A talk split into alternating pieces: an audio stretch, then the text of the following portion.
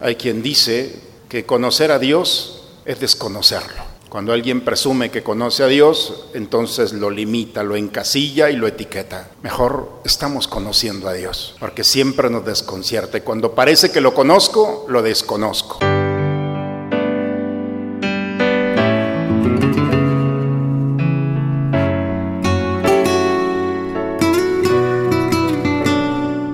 Bienvenidos a la Santa Misa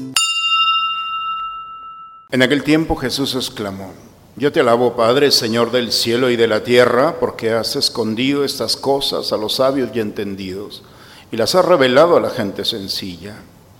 Gracias Padre, porque así te ha parecido bien. El Padre ha puesto todas las cosas en mis manos. Nadie conoce al Hijo sino el Padre y nadie conoce al Padre sino el Hijo y aquel a quien el Hijo se lo quiere revelar. Vengan a mí todos los que están fatigados y agobiados por la carga, y yo les daré alivio. Tomen mi yugo sobre ustedes y aprendan de mí, que soy manso y humilde de corazón, y encontrarán descanso, porque mi yugo es suave y mi carga ligera. Palabra del Señor. Se dice que toda independencia lleva consigo una revolución. Es decir, y la revolución es un cambio de estructuras. Pueden ser internas o externas, pero, pero estamos acostumbrados o pensamos que todas las revoluciones tienen que ser violentas. Y pensamos que damos por hecho de que todo cambio tiene que traer una violencia.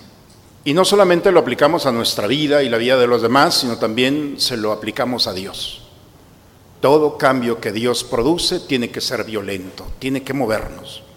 Y es cuando queremos decirle a Dios cómo hacer las cosas. Tú tienes que cambiarme o cambiar el mundo, pero muy hollywoodesco, tiene que haber efectos especiales.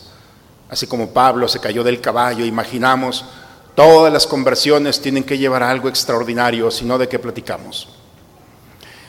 Y encasillamos a Dios pensando que debe de hacer las cosas de manera extraordinaria. Y nos sorprende porque nos desconcierta. De hecho, hay quien dice que conocer a Dios es desconocerlo. Cuando alguien presume que conoce a Dios, entonces lo limita, lo encasilla y lo etiqueta. Mejor estamos conociendo a Dios, porque siempre nos desconcierta. Y cuando parece que lo conozco, lo desconozco. Esa es la historia de la que nos hablan las lecturas del día de hoy.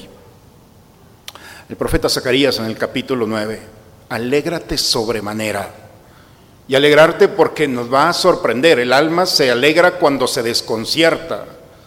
Cuando alguien tiene un detalle, una experiencia que no esperaba, se desconcierta. Alégrate sobremanera porque ha llegado humilde y montado en un burrito tu rey donde menos esperabas que iba a llegar tu rey, bien. Él va a desaparecer. Carros de guerra, caballos de combate, arcos de guerrero, toda la violencia para cambiar las cosas van a desaparecer. Y va a aparecer la paz. La paz a las naciones. Su poder, que no es violento, se extenderá de mar a mar es el profeta Zacarías. Hay un cambio que no exige una violencia, que se está dando y no te das cuenta. Así como nuestro cuerpo todos los días, no nos damos cuenta, pero somos más viejos que ayer. Es la mala noticia. La buena nueva es que somos más jóvenes que mañana. Depende de cómo lo veamos, pero el cuerpo está viviendo un proceso natural. Ah, no, es que es una violencia de crecimiento, tal vez. Pero poco a poco hay cosas que se están cambiando y no nos damos cuenta. Esa es lo que habla el profeta el día de hoy. Piensas que Dios no está cambiándote, sorpresa, te está cambiando. Que no te des cuenta, que no te duela o que, es, o que sea tan diferente ese proceso al que tú habías pensado, ese es tu problema. Porque nosotros pensamos o tenemos una idea que no responde a la realidad. Cuando Jacob le robó la promesa a su hermano Esaú cuando vive el miedo y la angustia, cuando están viviendo toda esta situación. Dice que él le tenía un miedo a su hermano y se tuvo que retirar años, viviendo en una imagen de lo que sería encontrarse a su hermano. Y vivía con el temor y la angustia, el día que me encuentra mi hermano. Y el día que se decide a regresar con sus esposas, con su familia, con todo, digo, habló de esposas en plural porque en aquel tiempo se podía. Y cuando regresa con toda su riqueza, tenía todo para ser feliz, pero vivía en la angustia y en el miedo de encontrarse a su hermano. Sé que cuando lo ve lejos, tiene dos opciones, correr o enfrentarse a él. Y dice que cuando se enfrenta a él, se postró siete veces para el judío postrarse siete veces significa encontrarse con Dios. Y su hermano le enternece. Dice, ¿por qué te postras siete veces? No soy Dios. Es que el temor, ¿cuál temor? Te he esperado todo este tiempo. Y la, el escenario de oscuridad, del concepto, de idea que tenía de violencia, se da cuenta que solamente había en su mente y en su corazón. Lo único que esperaba su hermano es volver a verlo para abrazarlo. Esto es cuando nos desconcertamos pensando que tiene que haber violencia y no, tranquilos, hay formas que Dios tiene porque el amor siempre nos va a sorprender, porque quien ama tiene creatividad para desconcertarnos y romper esas ideas o fantasías que nos hemos hecho. Dejemos a Dios que es amor nos sorprenda, con la delicadeza de un día que nos sorprende en la que por supuesto hay un cambio y se está dando sin darnos cuenta. Aceptar esta forma nueva de ver un cambio, entonces podemos entrar con San Pablo, la segunda lectura, la carta a los romanos. La ley siempre te va a decir no. No hagas esto, no hagas aquello, no, no, a tal grado que te va a decir no mereces la salvación. Esa es lo que dice la, la carta a los romanos. Pero nosotros no vivimos en un no, porque nuestra ley no es la ley escrita, porque nuestra ley está fundada en el Espíritu. Quien vive en el Espíritu siempre va a experimentar un sí de eternidad. Y ese sí de eternidad es que nada ni nadie, ni circunstancia de este mundo puede determinar el sí que ya Dios ha determinado para la humanidad, que es nuestra salvación. Por eso quien vive en el Espíritu participa del Espíritu de la resurrección. La muerte es un no.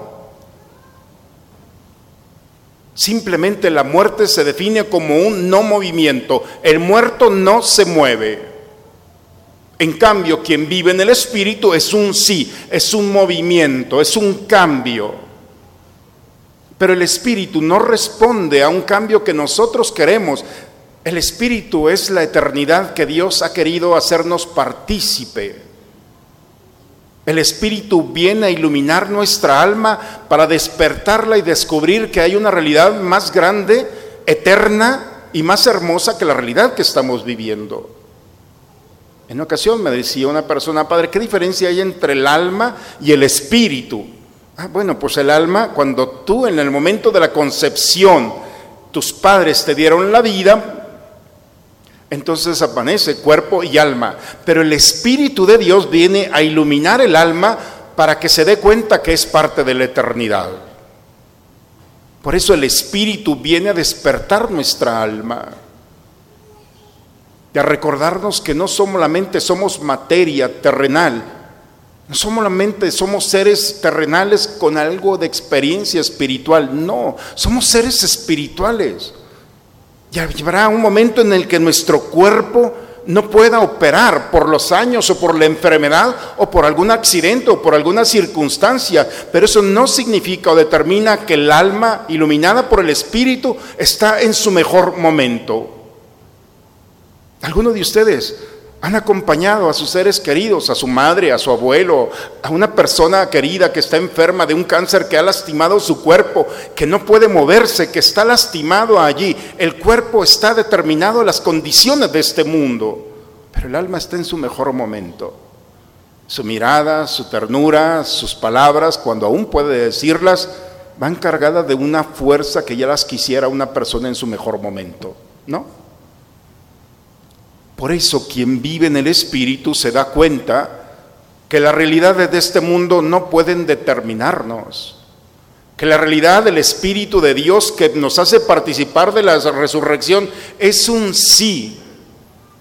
Y ese sí de eternidad nos permite enfrentar toda realidad, porque cuando alguien te dice, ya no vas a cambiar, Dios dice sí. Cuando alguien te dice, nadie te ama, yo, Dios dice sí.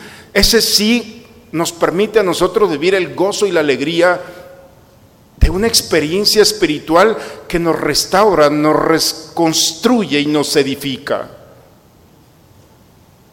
Por eso no puede haber una persona lastimada por este mundo que no viva la experiencia del Espíritu para poder restaurarse en el Señor. Parece que no hace nada, pero está trabajando en cada uno de nosotros. La palabra de Dios toca con delicadeza tu vida, tu historia, tu persona. Parece que no sucede nada, pero cuando la palabra de Dios se proclama en el contexto de la Eucaristía, no estamos recordando absolutamente nada. Estamos viviendo, por eso esto es un memorial. El sacramento tiene la gracia que está fuera de nuestra lógica. Estamos viviendo la experiencia de una palabra viva y eficaz a tal grado que nuestro cuerpo, nuestra alma, está experimentando en este momento la caricia de la eternidad que viene a iluminar y a tocar tu alma para decirte que hay un sí. Ese sí de eternidad que te dice, creo en ti, espero en ti, vivo en ti. Y por eso Jesús en el Evangelio, vengan a mí los que están cansados y agobiados, vengan a mí. Nosotros no le hemos dicho, quiero ir a ti. No, Él es el que ha tenido la iniciativa. Vengan a mí. Todos los que estamos aquí necesitamos unos brazos, ¿cierto? Por eso nuestros templos tienen los reclinatorios. En una sinagoga no hay reclinatorios, en una mezquita tampoco, en un templo de hermanos protestantes que son cristianos pero que no son católicos tampoco hay reclinatorios. Los únicos templos que tienen reclinatorios y no los usamos somos nosotros. ¿Para qué es un reclinatorio? Y te lo ponemos ahí para que no te duela. Porque tenemos que reconocer que hay momentos en nuestra vida que no podemos estar de pie. Porque hay un momento donde el Señor se presenta en este altar y al menos en ese altar tienes que reconocer, Señor, si tú no me levantas, ¿quién? Si tú no me perdonas, ¿quién? Si tú no iluminas mi vida y me consuelas, ¿quién? Al menos ten la humildad para decir, Señor, y ponernos de rodillas, hermanos, parece que no sucede nada, pero hay una revolución espiritual, un cambio de estructuras, donde no le decimos a Dios qué hacer, porque Él sabe hacer las cosas, es el amor. Y toca nuestra vida, y va sanando y restaurando, no como nosotros queremos, sino como Él desea. Uno de los textos más maravillosos que a mí me gusta, espero que también a ustedes, que está en la carta en el libro de los Reyes, en el capítulo de los Reyes, parece que en el capítulo 9, de un hombre muy poderoso, un general sirio, que en su momento tenía todo el poder, se llamaba Naamán, no sé si lo han escuchado. Este hombre poderoso había vencido reyes, había imperios, todo tenía a sus pies, pero le llega la enfermedad de la lepra y todo se viene abajo. Todo su poder, de un momento a otro, nadie se puede acercar a él. Solamente tenía un criado que se acercaba a él. Y el criado le dice a la esposa de este hombre, si tu marido fuera con el profeta, lo sanaría. Y la mujer le dice a su esposo, sabiendo que era un hombre de carácter, si tú tuvieras la oportunidad de ir con un profeta tendrías medicamento. Y para sorpresa de ella, el hombre este le dice, vamos, y se va. Dice que llegando con el profeta, que es el profeta Eliseo, dice que el sirviente le dice al profeta que viene este hombre poderoso, afectado de la lepra.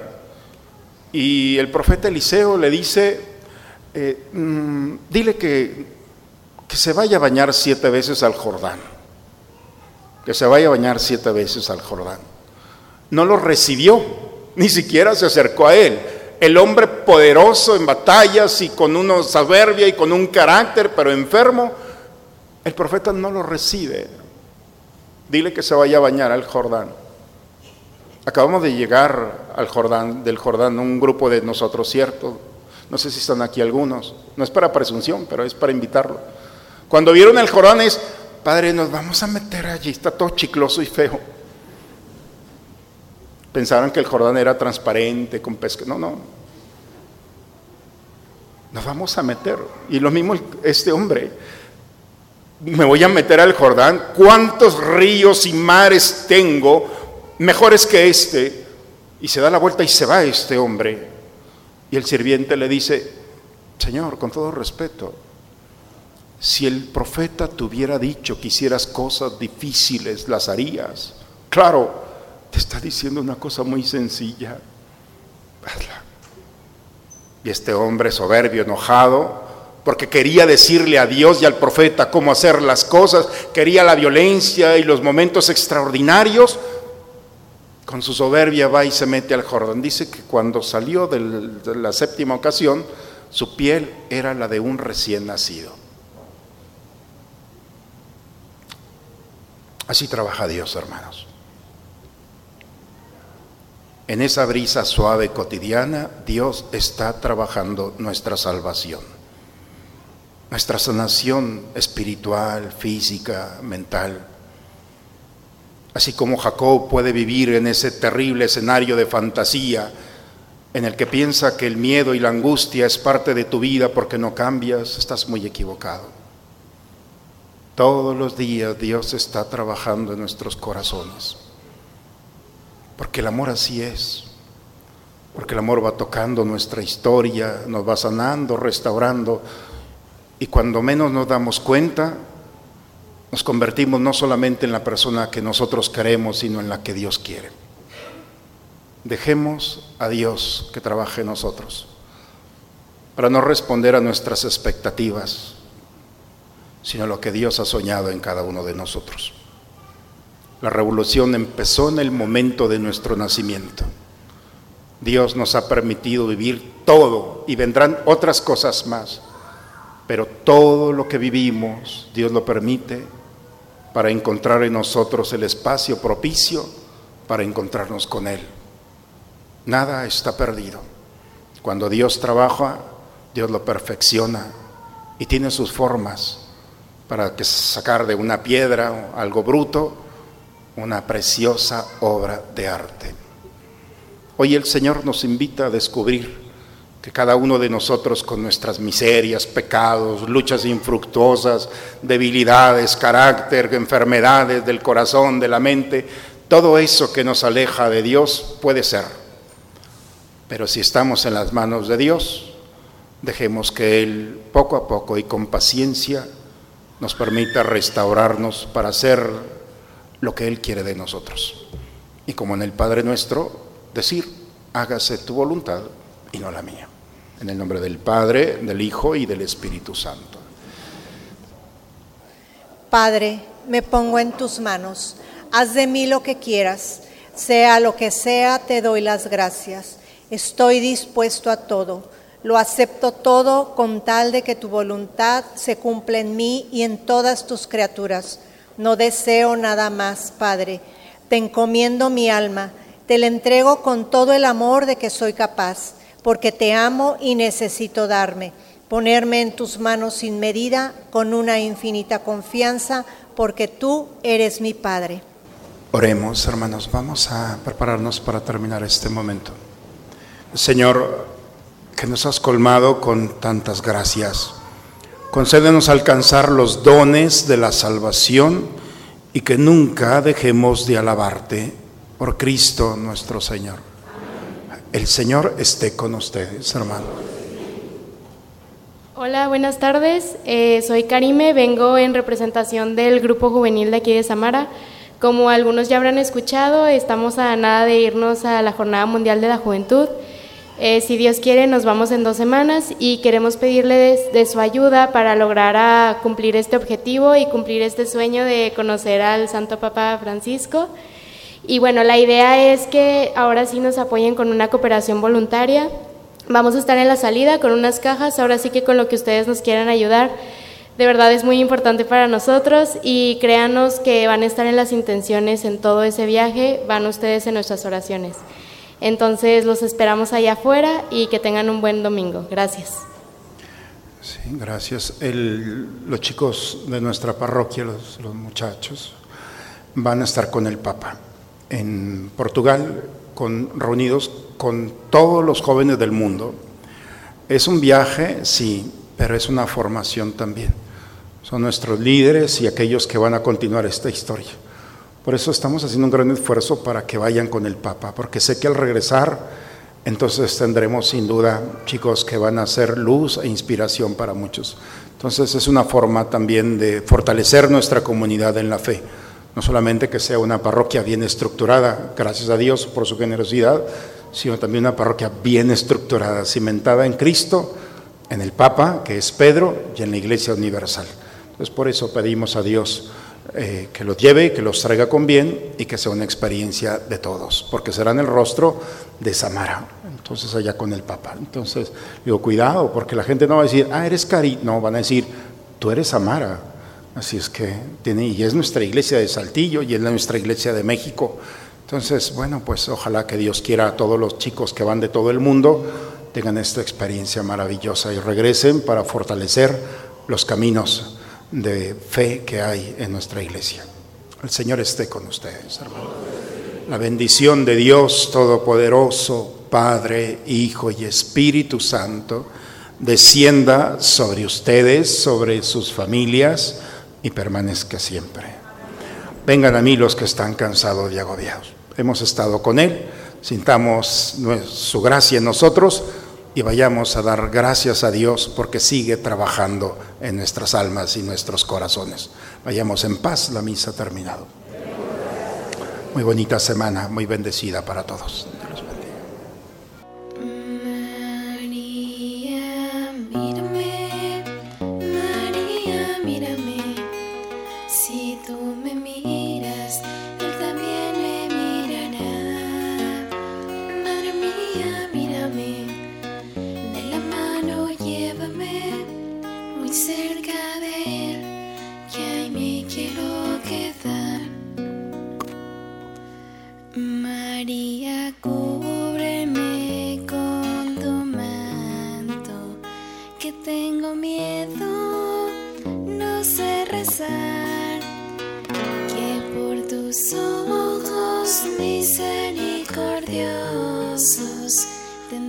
Fuerza,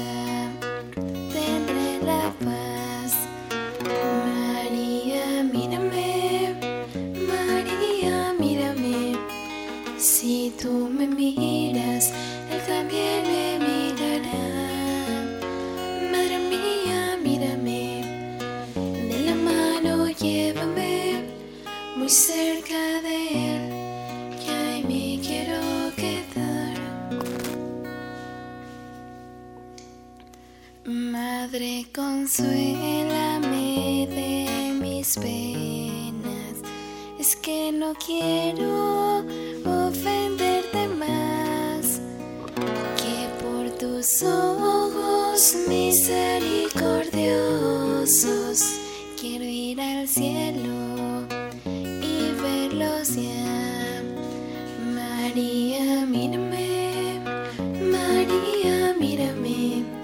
Si tú me miras, Él también me mirará. Madre mía, mírame, de la mano llévame cerca de Él, que ahí me quiero